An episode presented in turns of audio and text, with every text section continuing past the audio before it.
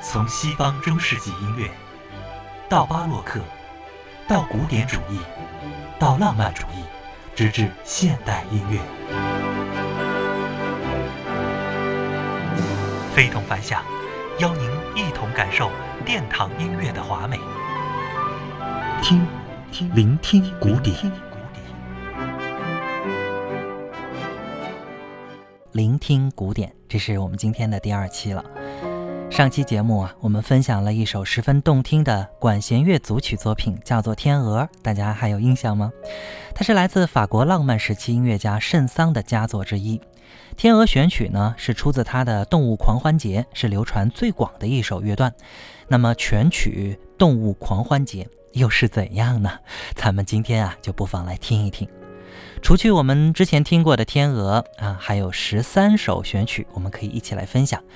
这些选曲呢，分别描绘了狮子，还有是母鸡和公鸡、野驴、乌龟、大象，啊，像这个还有袋鼠、水族馆、长耳人、杜鹃、鸟舍、钢琴家化石和天鹅，以及最后一个终曲，非常的丰富啊。不过呢，可以告诉大家的是，这个组曲啊，呃，当中的每一个选曲呢，都是比较的短的，所以我希望尽可能在今天呢，都和大家全部听完。好，那么咱们既然提到了这个组曲，首先还是来从序曲《狮王》开始吧，听听这样的音乐是不是带有狮王的感觉。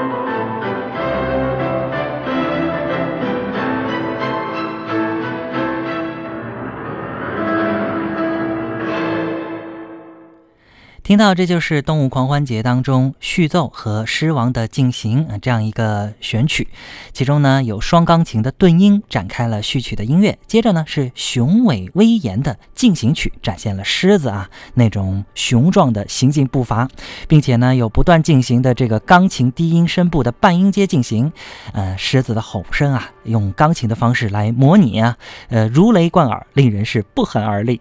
接下来我们再来听听接下来的一段。选取是母鸡和公鸡，其实呢，大家可以听的过程当中就会去想象到啊，这种小提琴能够把母鸡生蛋的过程模仿的是惟妙惟肖。这个东西呢，从拉莫的一首著名的钢琴曲引来，钢琴与小提琴的另一个音型，让我们听到了一种公鸡报晓的感觉，来听听看。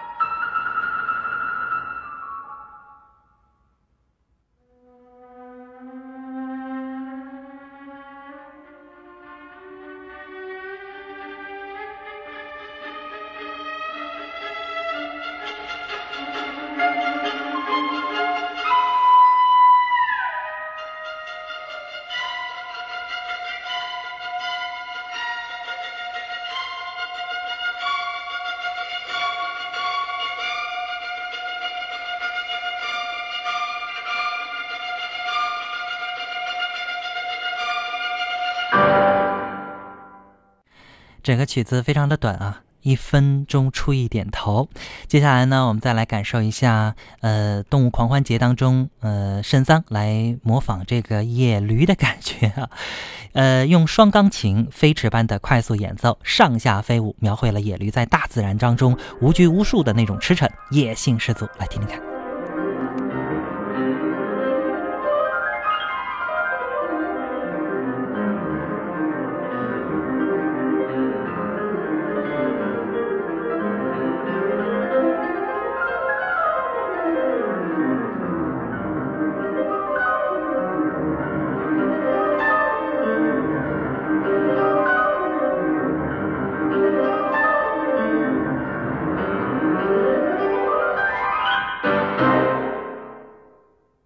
就这么点儿，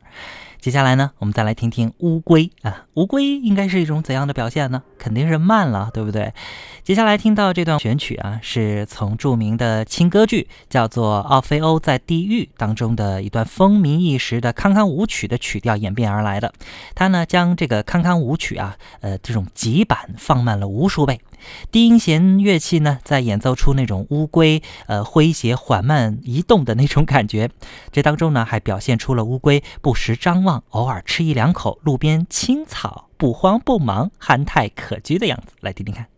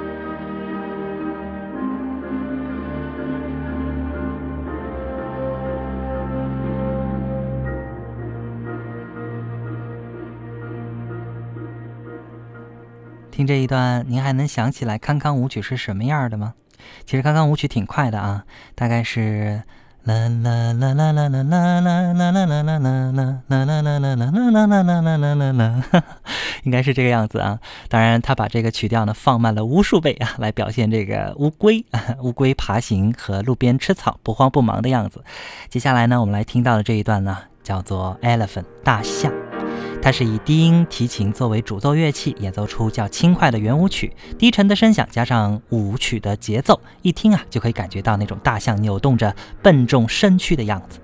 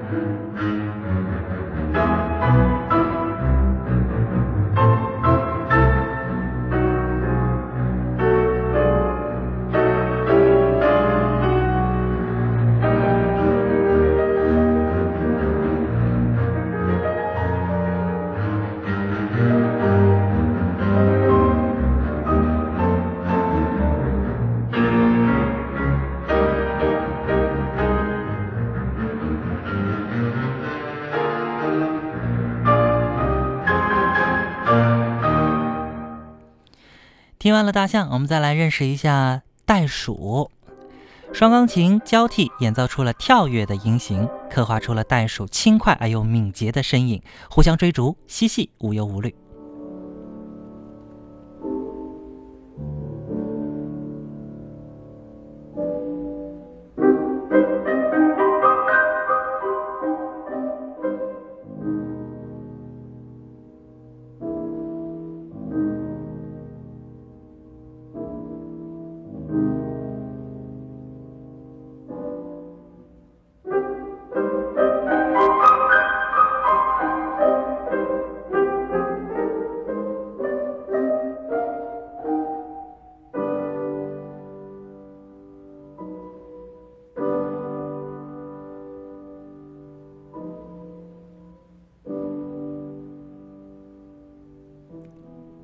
其实每一段的选曲我都觉得是超级不过瘾啊，因为都非常的短。